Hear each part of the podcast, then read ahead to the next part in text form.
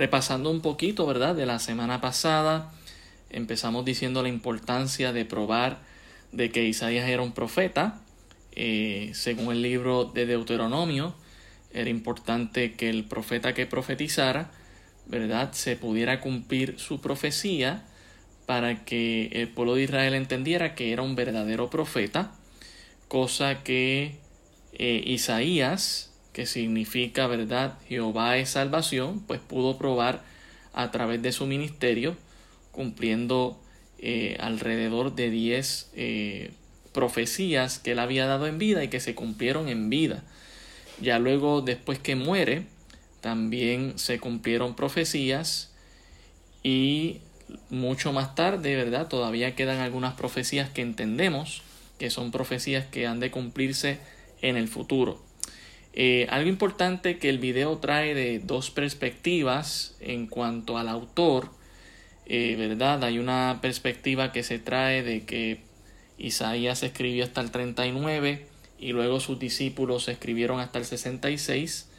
Se escucha bonito, pero la realidad es que ya la semana pasada nosotros probamos que el libro entero lo escribió Isaías y que el mismo Jesucristo citó a Isaías, que también el eunuco leía Isaías y Felipe le confirmó que estaba leyendo Isaías. Y así otros pasajes de pasajes después del capítulo 40, pasajes por los cuales la gente eh, tiende un poco a dudar porque son profecías que, que, que, que son posexílicas, es decir, después del exilio, estas profecías llegan a tener su cumplimiento y de eso se trata un profeta, de que está viendo el futuro. Así que ciertamente eh, entendemos que es una sola voz, es un solo autor y que fue inspirado por el Espíritu Santo y definitivamente vio todas estas cosas cumpliéndose. De igual manera que tenemos la certeza de que Juan vio toda la visión de Apocalipsis y que se irá cumpliendo en los días futuros y que no hay ningún discípulo eh, escribiendo después para confirmar eso porque sabemos que va a suceder. Así que, ¿verdad? Quería dar ese, dejar ese detalle ahí claro. Eh, recordemos la historia del trasfondo. El rey Usías es quien está reinando antes de que Isaías se levante como profeta. Usías fue un tremendo gobernante, eh, ¿verdad? Y lamentablemente en todo ese poderío que tuvo durante 52 años, de todas esas riquezas y bendiciones que Dios le dio, se le subió el humo a la cabeza, se fue al templo y quiso hacer el trabajo sacerdotal cuando no le correspondía. Y ahí pues lamentablemente Dios le da un juicio donde verdad le da esta enfermedad esta lepra donde años después muere eh, alejado de su propio pueblo su hijo Jotam es el que toma el mando y cuando Isaías está escuchando la muerte del rey Usías es que en el capítulo 6 Isaías ve ¿verdad? La presencia de Dios y es purificado y es enviado para comenzar su ministerio. Eh, recordamos en cuanto a la, la, biografía de Isaías, de su vida, fue profeta aproximadamente por 50 años.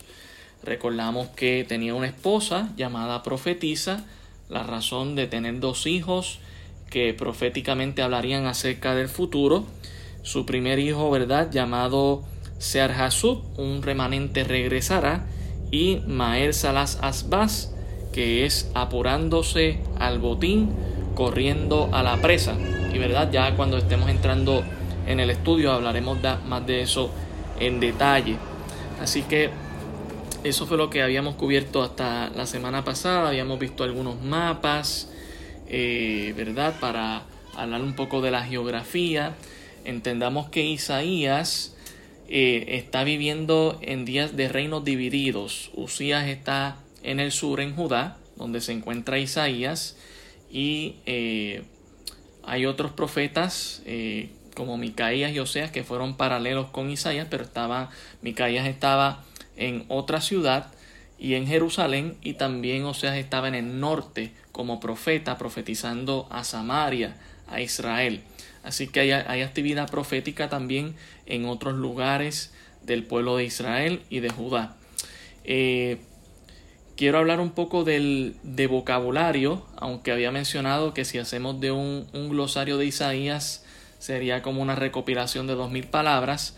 Ciertamente hay palabras que sobresalen en el libro y que son emblemáticas y que nos pueden ayudar a entender un poco más lo que sería el tema central del libro, además de que podemos tomar el mismo nombre de Isaías para concluirlo. Jehová es salvación. Esa es la, la, idea central de toda la Biblia.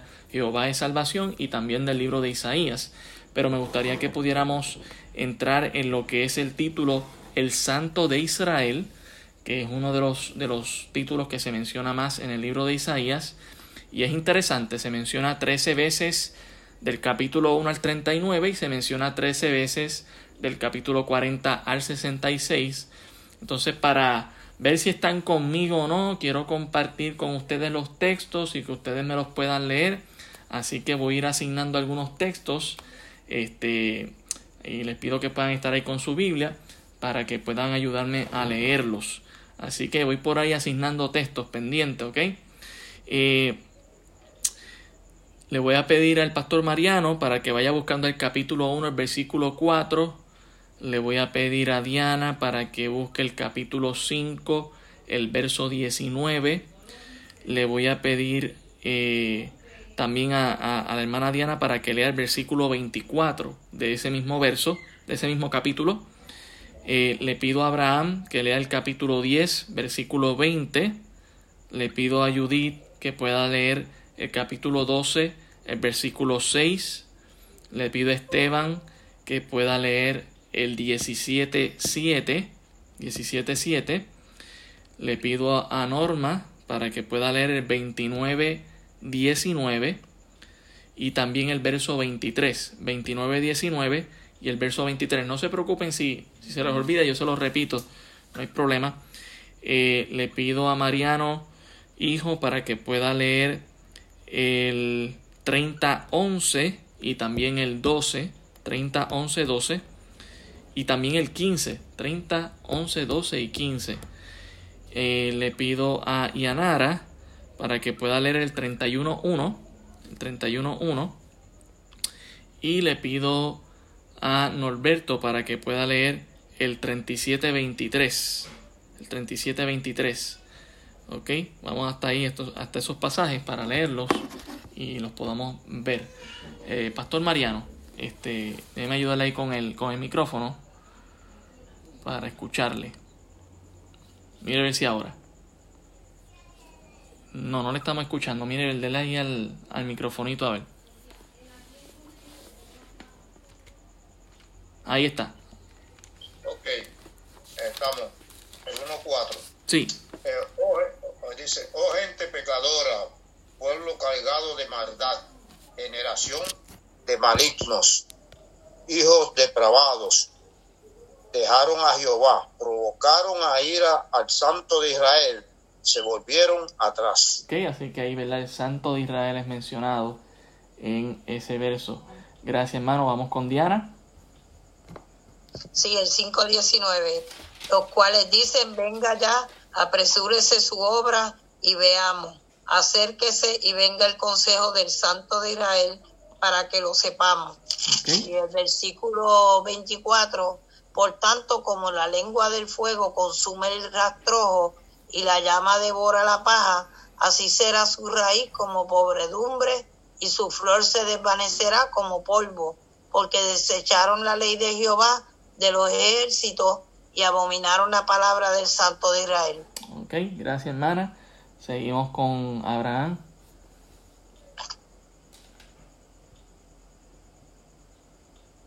Ok, este dice, acontecerá en aquel tiempo que los que hayan quedado de Israel y los que hayan quedado de la casa de Jacob nunca más se apoyarán en el que los hirió, sino que se apoyarán con verdad en Jehová, el Santo de Israel. Muy bien. Eh, seguimos con Judy. Dice 12.6, regocíjate y canta, oh moradora de Sión, porque grande es en medio de ti el Santo de Israel. Gracias. Seguimos aquí entonces con Esteban. Eh, 17.7, ¿verdad? Sí. Ok, dice, En aquel, en aquel día mirará el hombre a su hacedor y sus ojos contemplarán al Santo de Israel. Muy bien. Vamos entonces con eh, Norma para el próximo texto. Isaías 29, 19 dice así. Entonces los humildes crecerán en alegría en Jehová, y aun los más pobres de los hombres se gozarán en el Santo de Israel. Y el 23 dice, porque verán sus hijos, obra de mis manos en medio de ellos, que santificarán mi nombre, y santificarán al Santo de Jacob, y temerán al Dios de Israel.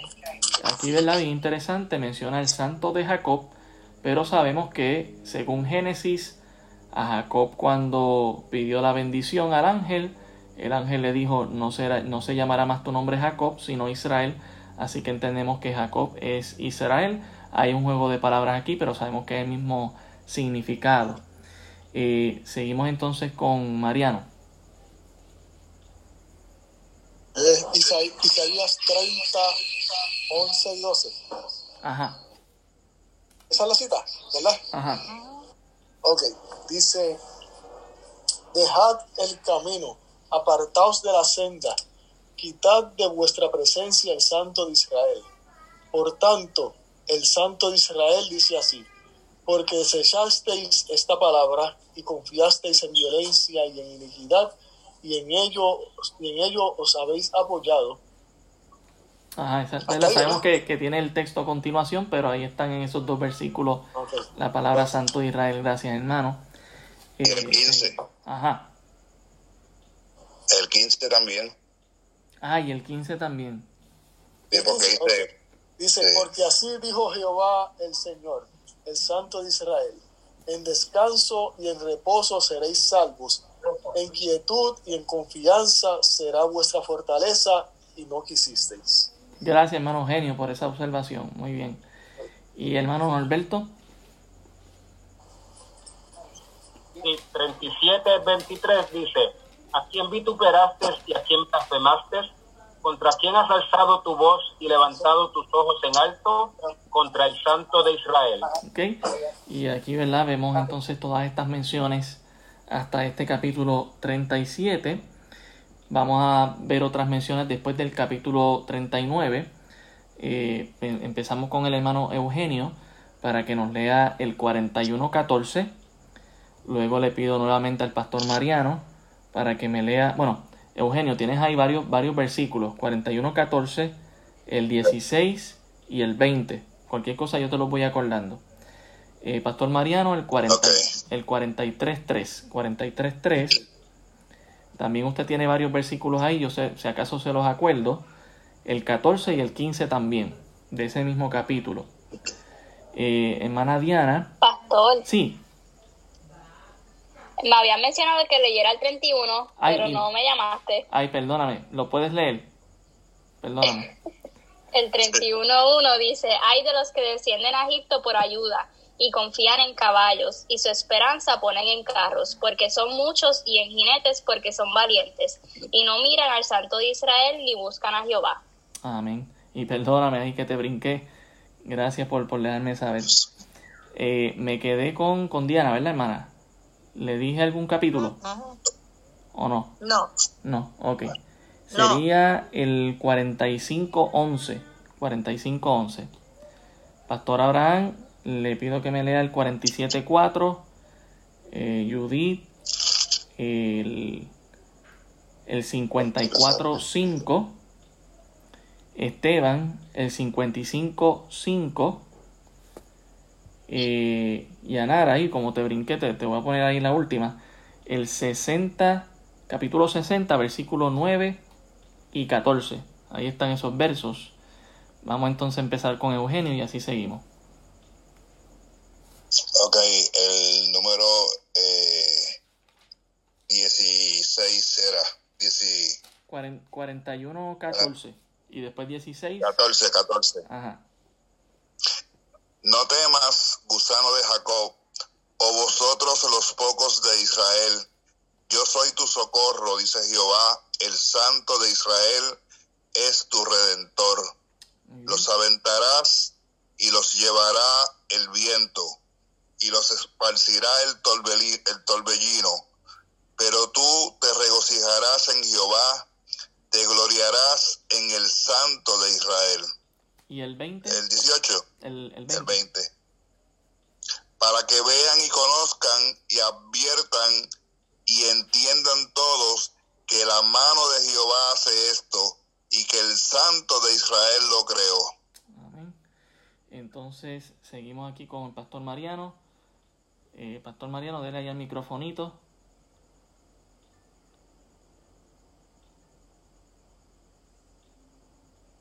Déjeme ayudarle acá a ver. Eh... Y ver ahora. No, todavía. Donde, tiene el micrófono, hermano. ahí, ahora, ahí. Ahora, ahora. 43, eh, 3. ¿Cuáles eran las citas? Eh, 43, 3. Luego el 14 y el 15. Ah, 14 y el 15. Ok, está bien. Vamos allá. Dice, porque yo, Jehová, Dios tuyo, el Santo de Israel, soy tu Salvador.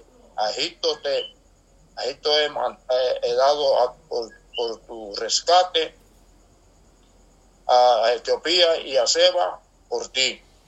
El 14 dice, así dice Jehová, redentor vuestro, el Santo de Israel, por vosotros envié a, Babilonia e hice descender como fugitivos a todos ellos, aún a los cardeos en las naves de que, de que se gloriaban yo, Jehová Santo vuestro, Creador de Israel, vuestro, vuestro Rey. Ok, gracias hermano. Seguimos entonces en el eh, con Diana para el 45-11, ¿verdad hermano? Sí. Así dice Jehová, el Santo de Israel y su formador. Preguntarme de las cosas por venir, mandarme acerca de mis hijos y acerca de la obra de mis manos. Amén. Eh, Abraham. Nuestro Redentor, Jehová de los ejércitos, es su nombre, el Santo de Israel. Ok, Judy. Porque tu marido es tu hacedor y Jehová de los ejércitos es su nombre y tu redentor, el Santo de Israel, Dios de toda la tierra será llamado. Tremendo. Eh, Esteban. Eh, ¿Me escuchan? Sí. Ok. Dice, he aquí llamará a gente que no conociste y gentes que no te conocieron correrán a ti por causa de Jehová tu Dios y del Santo de Israel que te ha honrado. Y terminamos ahí con Yanara en el 69 y 14 el versículo 9, ciertamente a mí esperarán los de la costa y las naves de Tarsis desde el principio para traer tus hijos de lejos, su plata y su oro con ellos, al nombre de Jehová tu Dios y al Santo de Israel que te ha glorificado. Versículo 14. Y vendrán a ti humillados los hijos de los que te afligieron, y a las pisadas de tus pies se encorvarán todos los que te encarnecían, y te llamarán ciudad de Jehová, Sión del Santo de Israel. Amén. Gracias hermanos por ahí ayudarnos ahí con todos estos textos.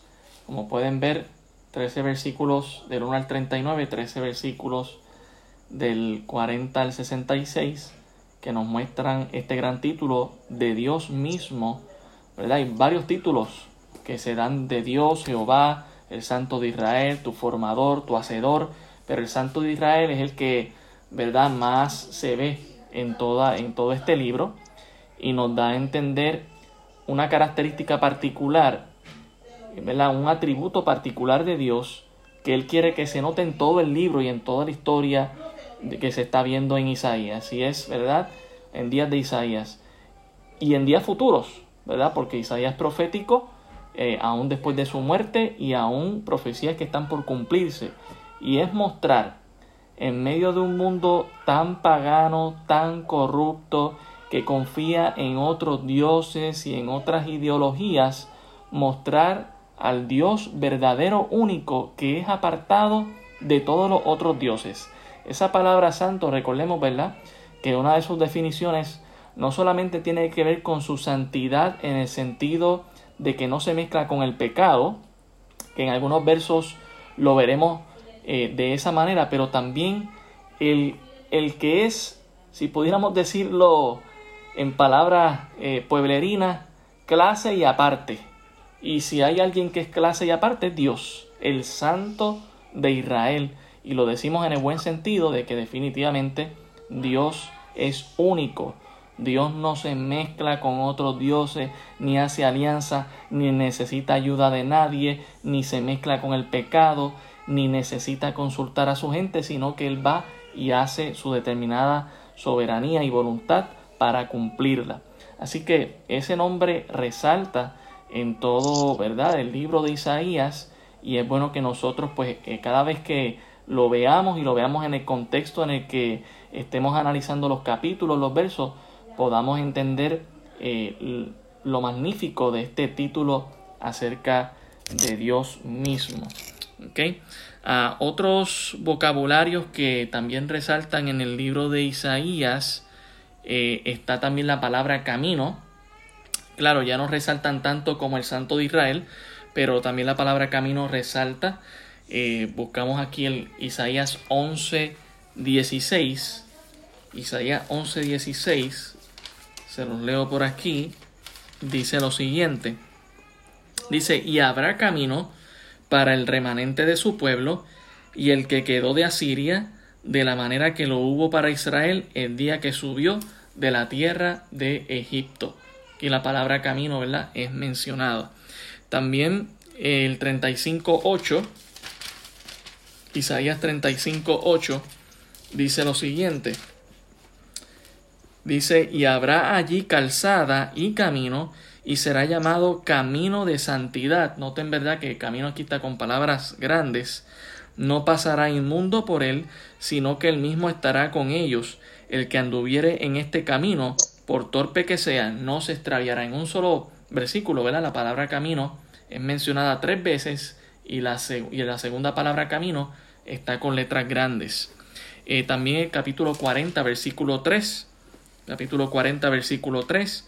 Vos que clama en el desierto, preparad camino a Jehová, enderezad calzada en la soledad a nuestro Dios. Sabemos que esto es algo profético, hablando de Juan el Bautista, quien prepararía el camino para el Señor Jesucristo en su ministerio. también en el capítulo 49, versículo 11, capítulo 49, versículo 11, dice lo siguiente, y convertiré en camino todos mis montes y mis calzadas se serán levantadas. Hablando aquí proféticamente lo que va a pasar con el siervo, con, el Mesías. ¿Okay? Así que la palabra camino también en, en, en Isaías 62, versículo 10. Isaías 62, versículo 10 dice, Pasad, pasad por las puertas, barred el camino al pueblo, allanad, allanad la calzada, quitad las piedras, alzad pendón a los pueblos. Si nosotros pudiéramos definir esto mirando el carácter de Jesucristo, Jesús dijo, yo soy el camino, la verdad, la vida y verdad, nadie verá al Padre sino por mí. Eh, otra palabra que resalta es la palabra remanente, palabra remanente. Comenzamos desde el capítulo 10, versículo 20. 10, 20, ¿verdad? Cuando estamos hablando de un remanente, estamos hablando de algo que quedó de. Si recuerdan el tronco que se dibuja, ¿verdad? En el, en el video, hablando de Israel, eh, es, cortado lo que es, eh, ¿verdad? El tronco y se deja la raíz. Y dice que de esa raíz saldrá un remanente, un, un pequeño grupo a eso es lo que se refiere. Capítulo 10, versículo 20 dice, acontecerá en aquel tiempo que los que hayan quedado de Israel y los que hayan quedado de la casa de Jacob nunca más se apoyarán en el que los hirió, sino que se apoyarán con verdad en Jehová y el Santo de Israel. Y dice el versículo 21, el remanente volverá, el remanente de Jacob volverá al Dios fuerte. Así que el mismo Isaías nos define qué es el remanente. con el versículo anterior nos dice los que queden de Jacob, los que queden de Israel. También el eh, capítulo 37, el versículo 32. Capítulo 37 de Isaías, el verso 32, dice lo siguiente, porque de Jerusalén saldrá un remanente y del monte de Sión los que se salven, el celo de Jehová de los ejércitos hará esto. Hablando otra vez, ¿verdad? De los pocos que queden del pueblo de Israel. También el 46.3. 46, versículo 3. Oídme, oh casa de Jacob, y todo el resto de la casa de Israel, los que sois traídos por mí desde el vientre. Ay, creo que estoy leyendo el versículo equivocado. Déjenme verificar bien. 46, 3, sí, ok. Sí, bueno, aquí la palabra no se usa la palabra remanente, dice la palabra resto, ok.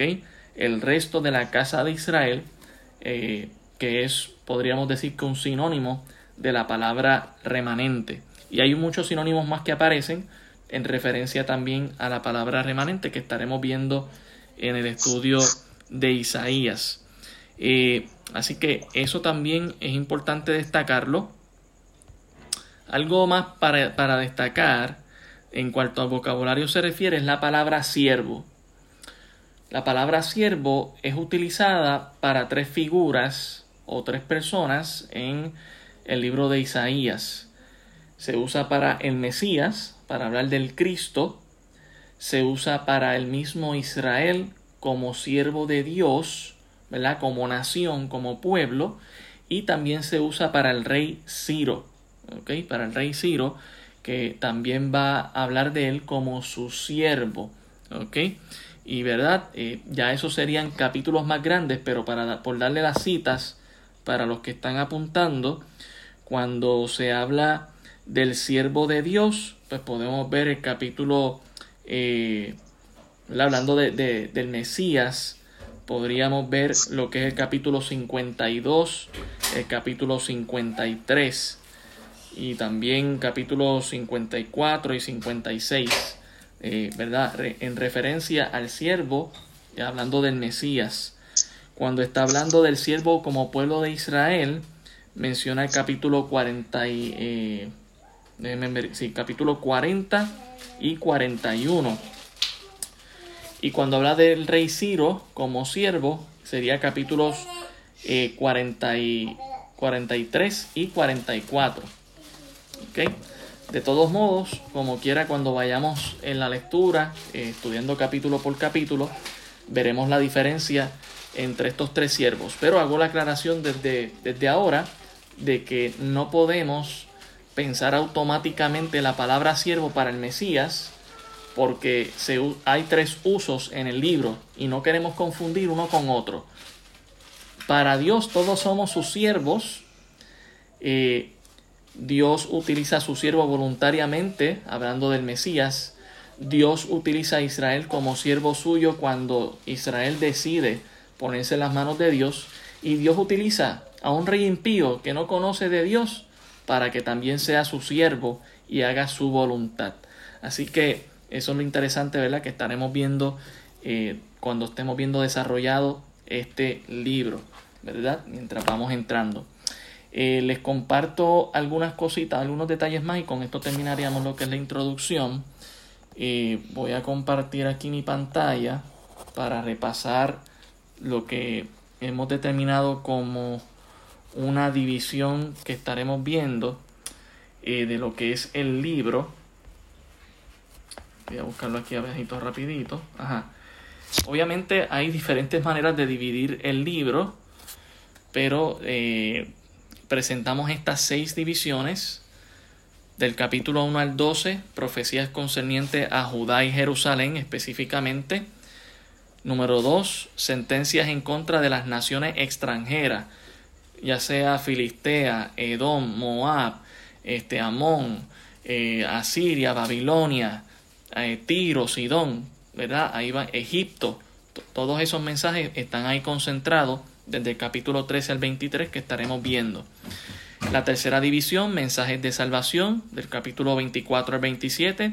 Como les había mencionado, le llaman el pequeño apocalipsis de Isaías porque hace mucha referencia a juicios, ¿verdad? Y también al mensaje de salvación específicamente. Número 4, advertencias en contra de la alianza con Egipto, del capítulo 28 al 35.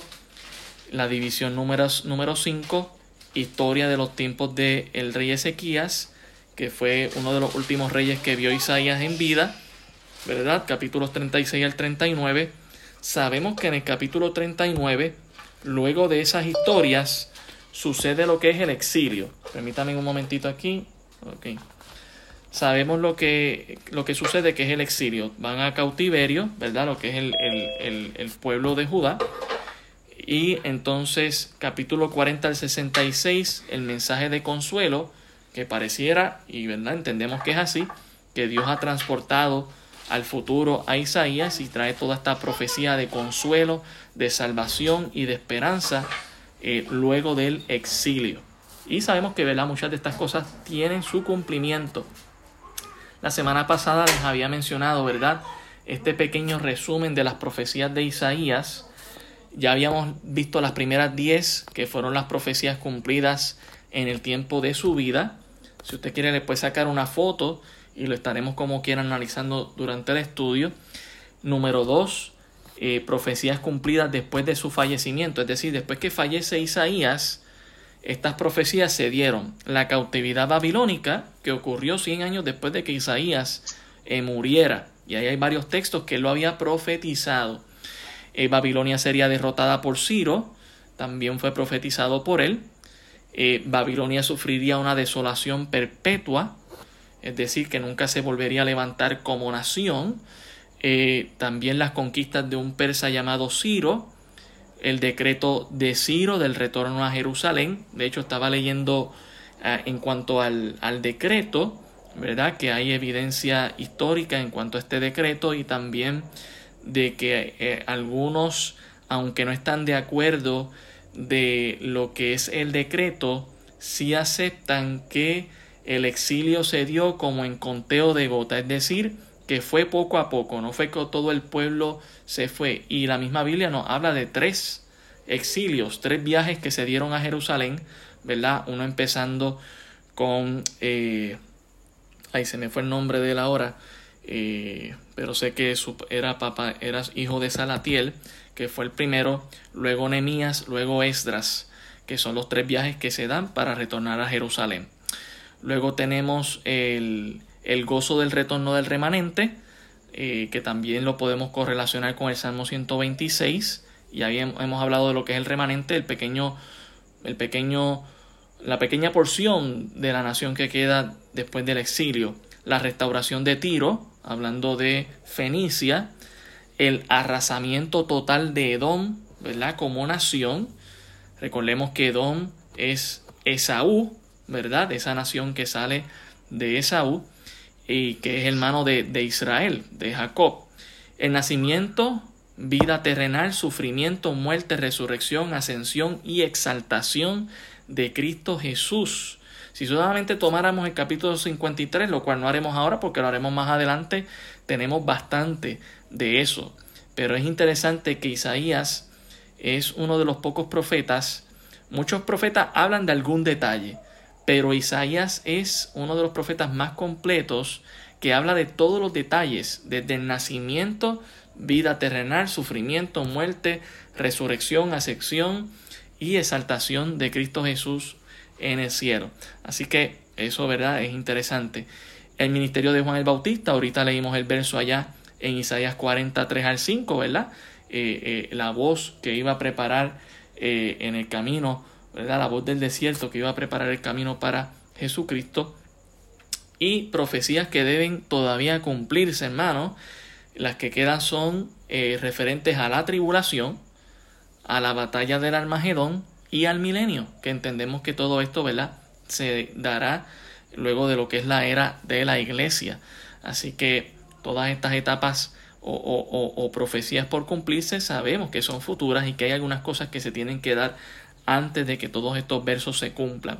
Así que cuando miramos el libro de Isaías, podemos tener una certeza completa por lo que ya se cumplió durante la vida de Isaías, lo que se cumplió después de su muerte y saber que lo que queda definitivamente es en tiempos futuros, ¿verdad? Podríamos decir relativamente cercanos. Así que eso es importante.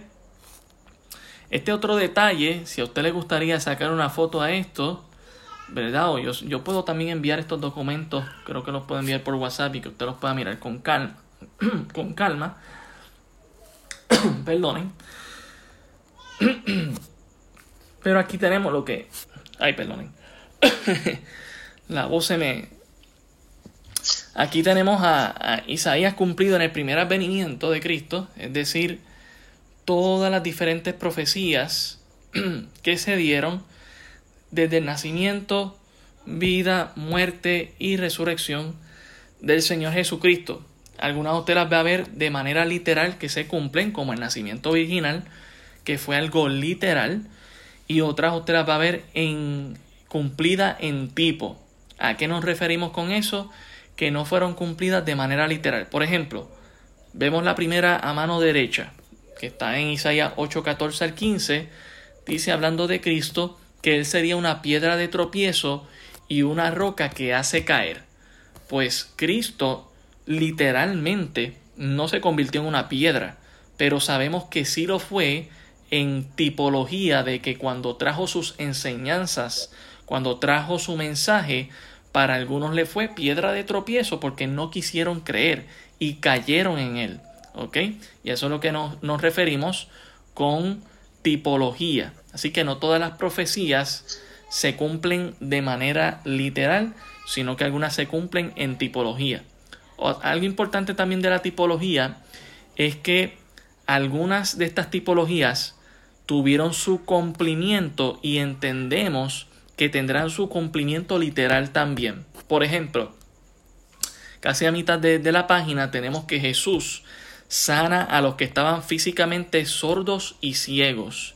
Y esto se muestra como una tipología. Pero la realidad es que literalmente eso se va a dar en no solamente en sanidad física, sino en sanidad espiritual para todos los que lleguen a creer.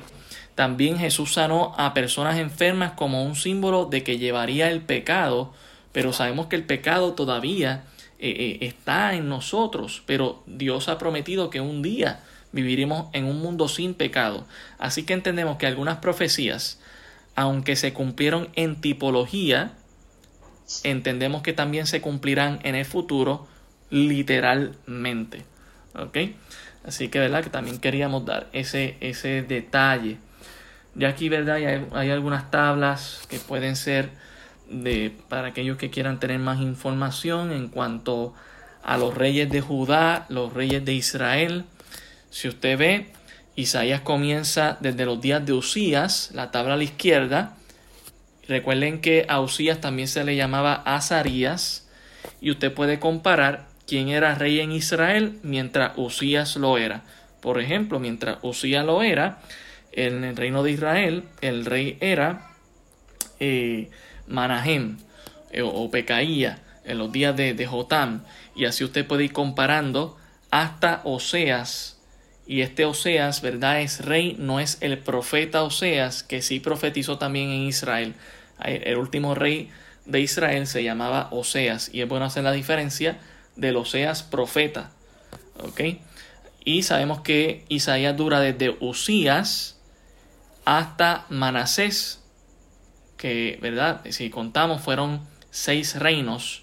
Obviamente, cuando usted lee Isaías 1.1, él va a mencionar a Usías, a Jotam, a Acaz y Ezequías, y no llega a mencionar a Manasés porque muere en esos días. ¿Ok? Según la tradición, se menciona que Manasés ah, lo mató, lo aserró, una práctica que se hacía para matar a algunas personas. Ah, y entendemos, ¿verdad?, que fue por persecución. Un detalle muy, muy interesante, y ya con esto voy terminando, es cuando vemos la línea del tiempo.